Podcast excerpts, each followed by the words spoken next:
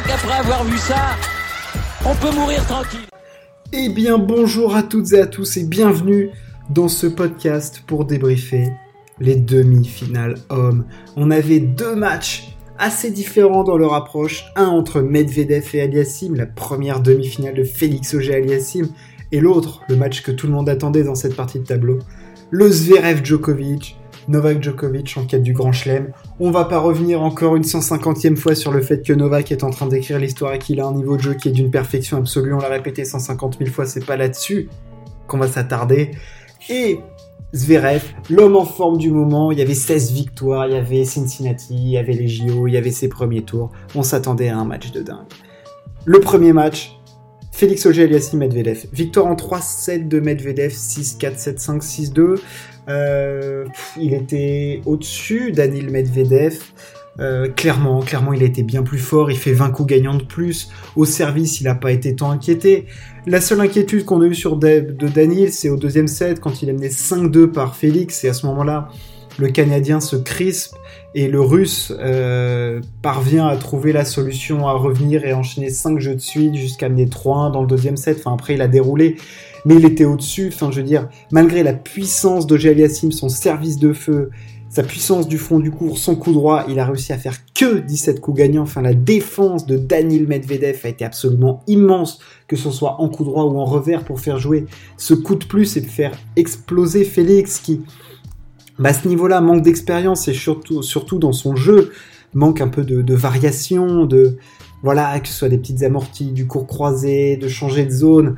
Euh, voilà, il a encore un jeu un tout petit peu stéréotypé, même s'il a montré sur certaines phases, sur à certains moments, qu'il était capable d'évoluer à un niveau très très haut mais pas assez sur la durée, et c'est tout à fait normal, c'est sa première face à un Danil, qui on le disait, euh, enfin disputé sa troisième demi-finale consécutive quand même à l'US Open, enfin je veux dire sur dur maintenant, euh, Danil, c'est clairement un des deux meilleurs joueurs du monde avec Novak, enfin je veux dire, cette année il fait finale à l'Open d'Australie, finale à l'US sur les deux euh, grands chelems sur dur, donc il est là, il est présent, et il a été, je trouve, hallucinant, Danil, bien qu'il...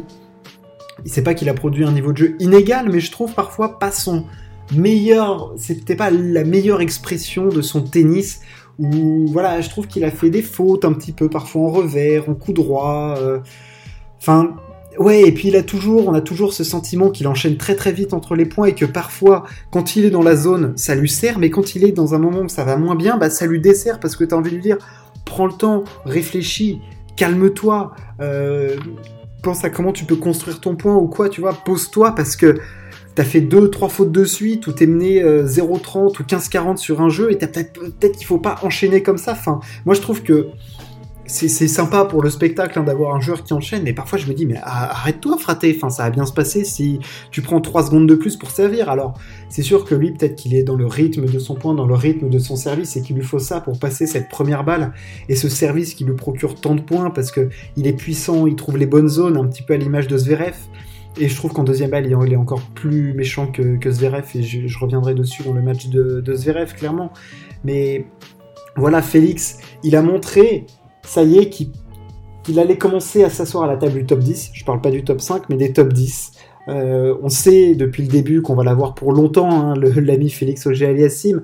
Mais là, ça y est, c'est pas l'avènement complet, c'est la grande confirmation de Félix Auger-Aliassime. Un quart à Wim, une demi à l'US, ça y est, il est là. On va le voir de plus en plus et j'espère qu'il va continuer à progresser, notamment en revers, où je trouve un peu l'image d'un Berrettini qui a des limitations avec ce coup, de vraies limites. C'est-à-dire qu'au coup droit, c'est très bien, même s'il a fait quelques fautes, mais il y avait de la pression, même au service. On sait que son service, c'est une arme, et là, il n'en a pas tellement profité. Mais clairement, le revers de Félix est un axe de progression majeur et ça peut lui permettre de passer ce cap absolument ultime. Le revers de Daniel Medvedev, en revanche, lui va très bien, merci pour lui. Et le jeu de Medvedev est, en, place, clairement. Il était le favori de cette partie de tableau, largement devant Tsitsipas, qui en plus euh, s'est fait démonter par Alcaraz. Donc euh, ouais, Daniel, il a été impressionnant, je trouve, de, confiance. Et ça faisait longtemps qu'on n'avait pas vu, un joueur en dehors de Nadal, Djokovic, n'aurait dégagé autant de confiance euh, pour arriver et assumer ce rôle de favori dans une partie de tableau. Euh, clairement, peut-être avec Vavrinka euh, de la période de 2014 à 2016, mais sinon, ça faisait longtemps qu'on n'avait pas vu un joueur en dehors des trois monstres afficher ce niveau de confiance et de sérénité, putain, ça bouge pas, quoi, ça bronche pas, on l'a même vu s'invectiver, s'engager, enfin, le mec est là, il en veut, et il avait annoncé dès le début du tournoi, le but, c'est de battre Djokovic, c'est de l'empêcher de faire ce grand chelem et de marquer ce 21e titre, et, et Medvedev s'en donne la possibilité, en atteignant sa troisième finale de Grand Chelem, il a perdu les deux premières face à deux monstres que sont Nadal et Djokovic. Il aura l'opportunité de prendre sa revanche face à Novak Djokovic, le Joker qui s'est imposé en 5-7 face à Alexander Zverev au bout d'un match. À certains moments, dans un combat inégal en termes de niveau de jeu, mais globalement de très très haute facture, il s'est imposé 4-6, 6-4, 6-2, 6-4, 4-6, 6-2.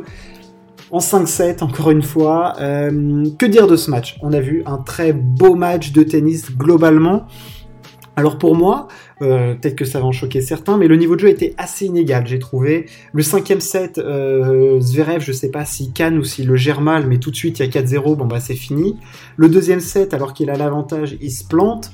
Et pour moi, les deux grands sommets de jeu sont le premier, la fin du troisième et le quatrième. Là, on a du très très grand tennis. Le deuxième et le cinquième, ah, c'est un petit peu décevant, mais bon, on peut pas leur en vouloir. Ils ont quand même fait 3h30 de très très haut niveau de tennis avec un, dernier jeu du troisième set absolument énorme. Mais sur l'analyse du match, Zverev, encore une fois, part mieux que Djokovic. Et hum, ce qui m'a marqué, c'est. Bon, encore une fois, la, la perfection de tennis de Djokovic, ça, ça ne marque plus parce que à chaque fois je parle de Novak, je le dis, mais putain, le mec, t'as l'impression que c'est parfait, qu'il n'y a rien qui peut broncher. Coup droit, revers, amorti, volé, variation de jeu, amorti, passing, enfin tout ce que tu veux. De toute façon, il y a tout en boutique euh, chez le Serbe, donc il fait absolument ce qu'il veut. Mais c'est dans les moments clés, il a été monstrueux. Enfin, je veux dire, il sauve 9 balles de break sur 12, là où Zverev en sauve que 3 sur 9. C'est une immense diff. Et au service, qui est l'arme de Zverev. Il faut savoir que sur les deux sets que Zverev gagne, il marque plus de 70% de points sur sa première, et sur les autres, il est à 55 sur les sets qu'il perd. Enfin, il y a un vrai marqueur, et c'est là-dessus, je trouve que on le sait. Zverev, bien que dans le jeu, il puisse atteindre le niveau de Djokovic, et on l'a clairement vu, on a même senti qu'à certains moments, Zverev dans le, quatrième set, dans le premier set, même euh, dans le troisième, enfin, quatrième, il est parfois au-dessus de Novak dans les, dans les grands rallyes. Alors pas tout le temps, mais il est au moins au niveau. Enfin, je veux dire, il se fait pas archi dominer, quoi. Il est clairement là, il lui pose de grands, grands soucis. Et Novak, on l'a surtout vu. Je pense que c'est un marqueur du fait bah, que du fond du cours, il sentait qu'il n'y arrivait pas, ou, moins, du moins. Euh, il est beaucoup monté au filet pour essayer de raccourcir les échanges, de sortir Zverev de sa zone de confort et de lui dire Attends, si tu veux me battre, gamin, c'est le patron qu'il va falloir battre et le patron il va te montrer comment on varie au tennis. Il va te montrer comment il faut faire une amortie au bon moment parce que c'est là qu'il est fort Djokovic. Il fait tout au bon moment. Il n'y a aucune mauvaise décision dans son jeu et c'est ça qui est hallucinant et qui crée pour moi la perfection de son tennis, c'est-à-dire au-delà du fait de réaliser des bons coups droits, des bons revers dans des positions hyper dures, quand il s'agit d'attaquer ou de choisir un coup, il ne se plante jamais. Le mec est une machine de guerre à ce niveau-là. Enfin, je veux dire, il a un ordinateur à la place du cerveau. C'est un processeur à 120 000 cœurs. Le cerveau de Djokovic sur un terrain de tennis, c'est monstrueux. Et clairement, pour moi, ça joue une grande partie sur les points importants parce que au début du deuxième set, on voit Zverev, on voit le premier jeu de Djokovic.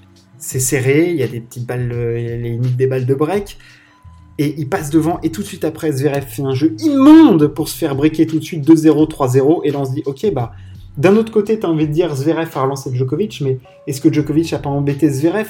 C'est très difficile de voir la part dans ce niveau-là mais t'as envie de te dire que à ce moment-là Zverev il a pas l'instinct du tueur complet. Il a eu deux fois l'opportunité d'avoir l'instinct du, du tueur pour moi. C'est dans le début de ce deuxième set où il se plante complètement et c'est peut-être ça qui le fait perdre ce match parce que en termes du premier set il est au-dessus dans le premier set. Deuxième set, tu dis qu'il va continuer à dérouler. Dès les premiers points, tu sens qu'il est mieux que Djokovic. Djokovic qui a du mal, pas à se déplacer physiquement, mais il sait pas trop dans quelle zone aller. On le voit se frapper avec sa raquette la cuisse pour se dire vas-y putain Coco, bouge-toi, bouge-toi. Mais il avait du mal et clairement Zverev euh, l'embêtait et Zverev fait un jeu immonde à 1-0 pour Djokovic, mais vraiment un truc hideux. Hein. Et, et dans le cinquième set, pareil, c'est-à-dire qu'il vient d'égaliser dans le deuxième set, le momentum il est pour lui. Et là, 4-0 tout de suite, enfin je veux dire, il n'y a pas de jeu, ça se joue en à peine un quart d'heure, 20 minutes.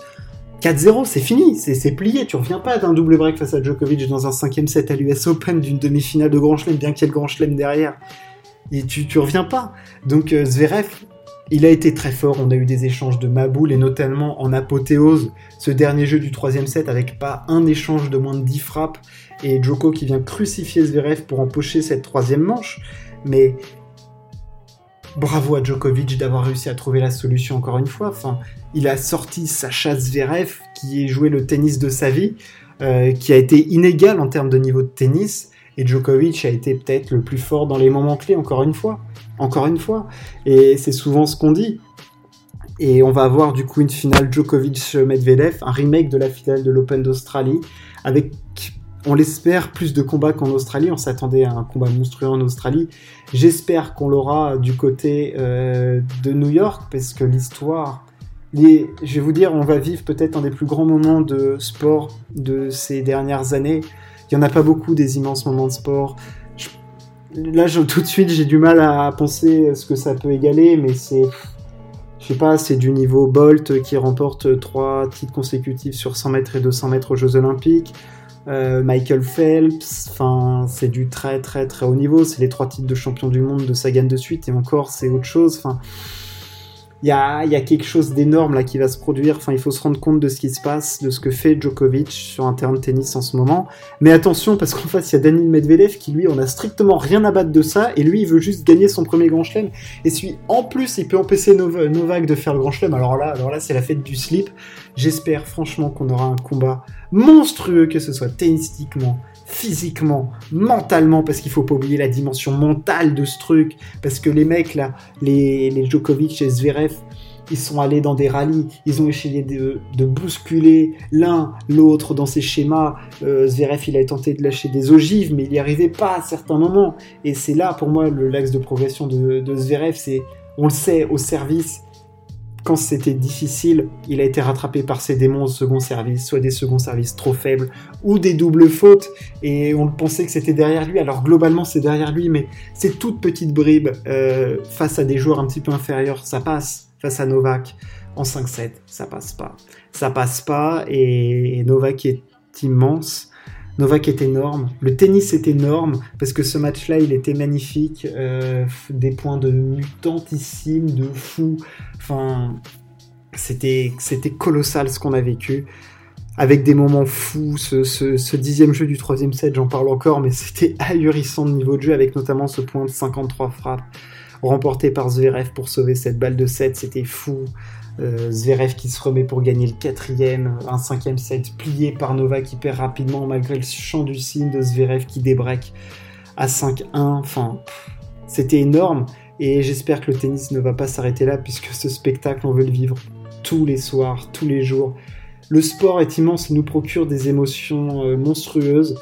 L'histoire est en train de s'écrire, on est à un match d'une des plus grandes, si ce n'est la plus grande page de l'histoire du tennis. Parce qu'il ne faut pas oublier qu'en dehors du Grand Chelem, qui est un accomplissement énorme dans une ère ultra concurrentielle, il gagnerait son 21e titre et deviendrait recordman en la matière. Ce débrief des demi-finales est terminé. Je vais débriefer les femmes maintenant, faire une preview de cette finale. Et on se retrouve pour les hommes dimanche pour une page d'histoire. Merci de m'avoir écouté. Ciao, à plus.